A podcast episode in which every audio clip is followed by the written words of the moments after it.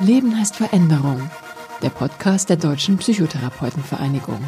Staffel 3. Die psychotherapeutische Praxis geht online. Aktuelle Erfahrungen und Einschätzungen. Mit dieser Staffel wollen wir alle, die im psychotherapeutischen Feld arbeiten, zu einem Austausch über die rasanten Entwicklungen einladen, die wir gerade erleben. Die Digitalisierung verändert gerade unsere Praxis. Vor allem mit der Videobehandlung haben viele Kolleginnen und Kollegen aktuell Erfahrungen gemacht, aus denen sie interessante Schlüsse ziehen. Hören Sie, was Sie über den erweiterten therapeutischen Raum denken, wie Sie die therapeutische Beziehung erleben. Treffen Sie einen Informationssicherheitsanalysten und hören Sie Einschätzungen zu Apps und Blended Therapy. Lassen Sie sich informieren und anregen. Mein Name ist Sabine Mauer. Ich bin psychologische Psychotherapeutin und bin niedergelassen in Mainz mit einem Kassensitz für Kinder- und Jugendlichenpsychotherapie. Ich bin ähm, DPTV-Landesvorsitzende in Rheinland-Pfalz und Kammerpräsidentin von Rheinland-Pfalz. Und was mich besonders an dem Thema Digitalisierung interessiert hat, ist erstmal, dass ich ähm, gesehen habe, welchen Stellenwert das einfach einnimmt in der Gesellschaft insgesamt und auch im Gesundheitswesen. Und ich dachte, da müssen wir uns als Psychotherapeutin mit auseinandersetzen und beschäftigen. Und weil ich spannend fand zu gucken, was kann das denn für unsere Behandlung an Neuerungen und Innovationen bringen, die die Behandlung psychisch kranker Menschen verbessern. Thema dieser Folge Apps in der Psychotherapie. Dieses Interview wurde vor der Corona-Krise aufgenommen.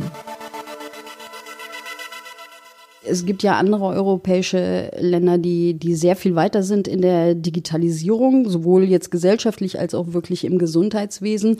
Ähm, wir haben auch andere Länder, zum Beispiel die Niederlande, wo digitale Interventionen im Bereich Psychotherapie schon in der Regelversorgung sind. Nun muss man andererseits sagen, kein Land ist so gut psychotherapeutisch versorgt wie Deutschland. Also die Systeme sind nur begrenzt vergleichbar. Das heißt, das ist in manchen europäischen Ländern auch aus so einer schlechten analogen Versorgung rausgeboren worden, zu sagen, wie kriegen wir mehr Hilfen für Leute. Was wir in Deutschland haben, ist eine sehr, sehr starke Forschung an den Universitäten zu digitalen Interventionen in der Psychotherapie, also ob das Ebert ist oder Knäbelsruth oder Baumeister, um wirklich nur ein paar zu nennen, ähm, die auch international da sehr anerkannt sind. Und wo wir jetzt die Situation haben, dass wir in der Forschung schon seit im Grunde ungefähr 15 Jahren digitale Interventionen untersucht haben, auch mit ganz guten Ergebnissen, aber das überhaupt noch nicht in der Regelversorgung angekommen ist. Null. Also in so einer Praxis, man kann einzelne Apps benutzen, aber das ist alles überhaupt nicht geregelt. Dafür gibt es ja jetzt auch ein neues Gesetz. Und auch andere Interventionen wie Serious Games oder VR-Brillen sind überhaupt noch nicht angekommen in der ganz normalen psychotherapeutischen Arbeit.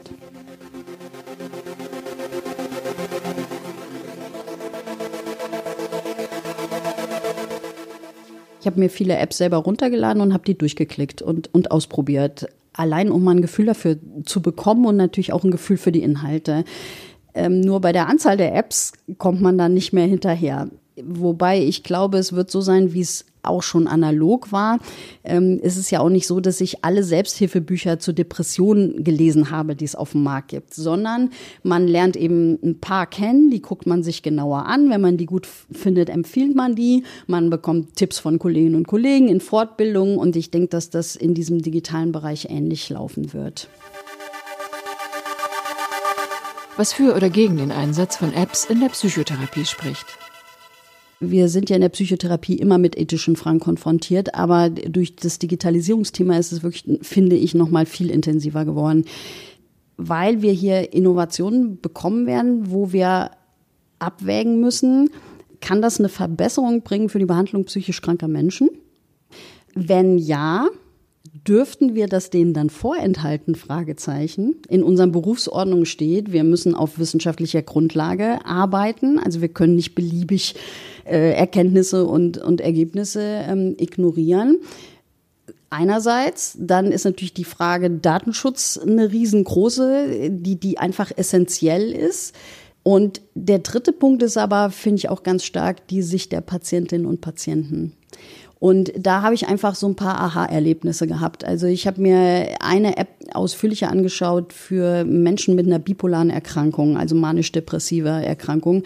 Und diese App kann anhand bestimmter Handydaten kann die früher Phasenveränderungen vorhersagen, also wann der Zustand des Menschen zum Beispiel in eine manische Phase wieder kippt oder in eine depressive Phase. Und zwar auch bevor derjenige das selber wahrnimmt, kann die App schon einen Hinweis geben. Und ähm, das heißt, wir wissen, dass für zum Beispiel Zwangseinweisungen in Psychiatrien ähm, ein Hauptgrund sind manische Phasen. Und das wäre ja ein Ding, wenn wir diese Zwangseinweisungen zumindest reduzieren könnten, weil wir einfach viel früher wüssten, wann sowas wieder droht. Also das heißt, man hätte einen Riesengewinn für diese betroffenen Menschen.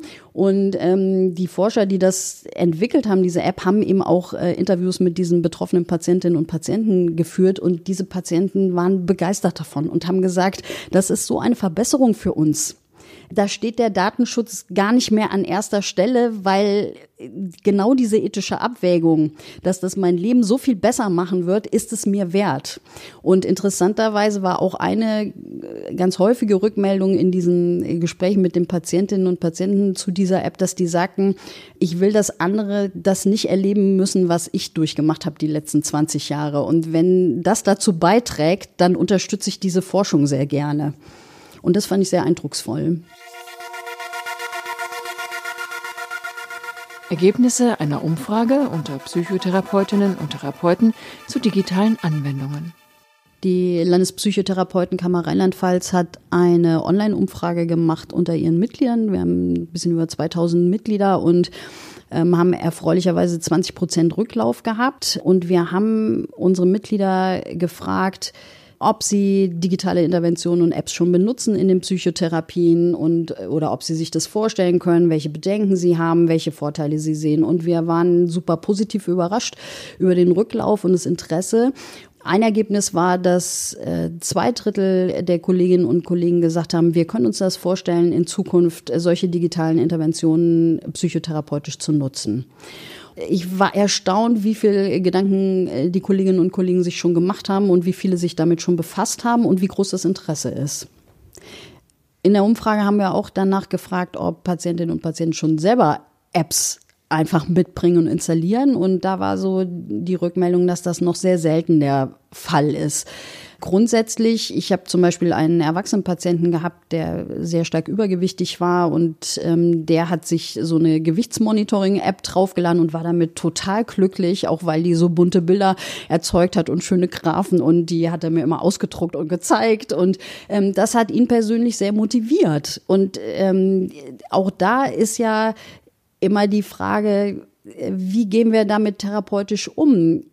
Man kann das doch gut einbinden ja, und wenn das seine Entscheidung ist und ihm hilft, dann finde ich das äh, völlig legitim. Spannend wird's ja erst da, wo wir das Gefühl haben, hier laufen Prozesse parallel, die vielleicht ähm, ja sich eher im Weg stehen oder die die Psychotherapie torpedieren. Aber das kann ich mir im Moment so nicht vorstellen, ehrlich gesagt. Was mir schwerfällt tatsächlich, ist zu sagen, man hat da so eine App, wo es überhaupt kein äh, therapeutisches ähm, Feedback mehr gibt und das soll dann eine Depression behandeln. Ähm, ich glaube, da vergaloppieren wir uns. Was ist, mal zuspitzt gesagt, echte Psychotherapie? Bedeutet das, dass wir im selben Raum miteinander sitzen müssen? Oder kann man auch sagen, wenn man das beispielsweise per Video macht, dann ist das auch eine Therapie. Was ist aber, wenn der ein Gegenüber nur in ganz geringem Ausmaß eingebunden ist. Also wenn ganz viel über, über standardisierte Programme läuft und man zum Beispiel nur zwei Telefonate hat oder eine Rückmeldung per E-Mail. Ist das eine Psychotherapie? Ganz spannende Frage. In den Studien ist, ist ein relativ stabiles Ergebnis, dass die Apps dann vor allem gute Effekte zeigen, wenn eben Menschen im Hintergrund sind mit therapeutischem Know-how. Und im Grunde ist das ja fast ein trivialer Befund. Ja, früher hatten wir einfach Selbsthilfebücher. Die haben wir gelesen und damit hat aber auch keiner seine Depression weggekriegt, weil es braucht eben mehr. So. Und das werden wir im, im digitalen Feld ähm, ähnlich haben. Das zeigen ehrlich gesagt auch alle Umfragen ähm, zu Patientinnen und Patienten, dass ich sag's einfach mal so, die Sehnsucht nach einem Gegenüber und nach einem Menschen und nach Empathie ist völlig ungebrochen. Egal wie viel wir alle im Alltag an unseren Smartphones rumhängen.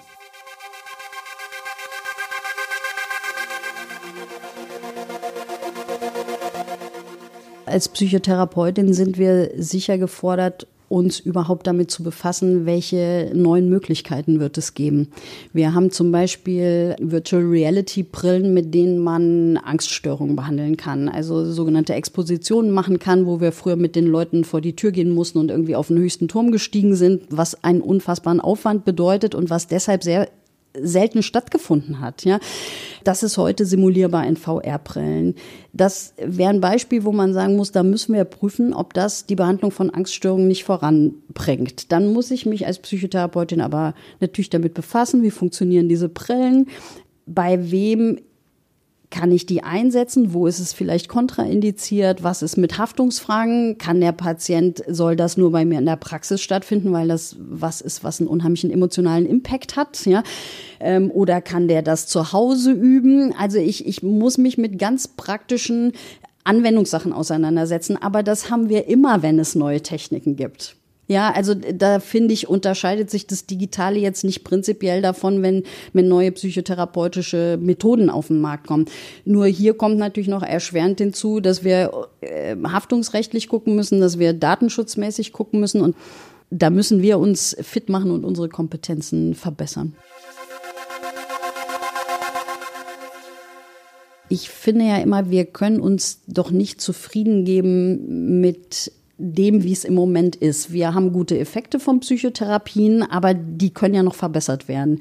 Und ähm, das kommt Patientinnen und Patienten zugute. Und wir sollten die digitalen Interventionen darauf prüfen, ob die so eine Verbesserung bringen können für die Versorgung. Und ehrlich gesagt freue ich mich da auch drauf, ähm, diese Dinge anwenden zu können und zu gucken, wo sehen wir echte Verbesserungen und was sind aber auch Sachen, die vielleicht ein toller Hype sind, aber nicht nachhaltig sind.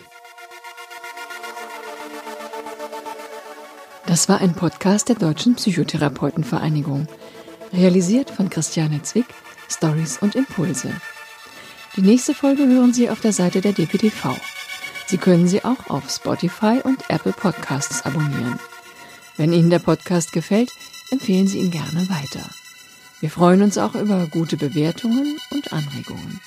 Sagen Sie uns, welches Thema Sie interessiert. Die Mailadresse lautet podcast.dptv.de.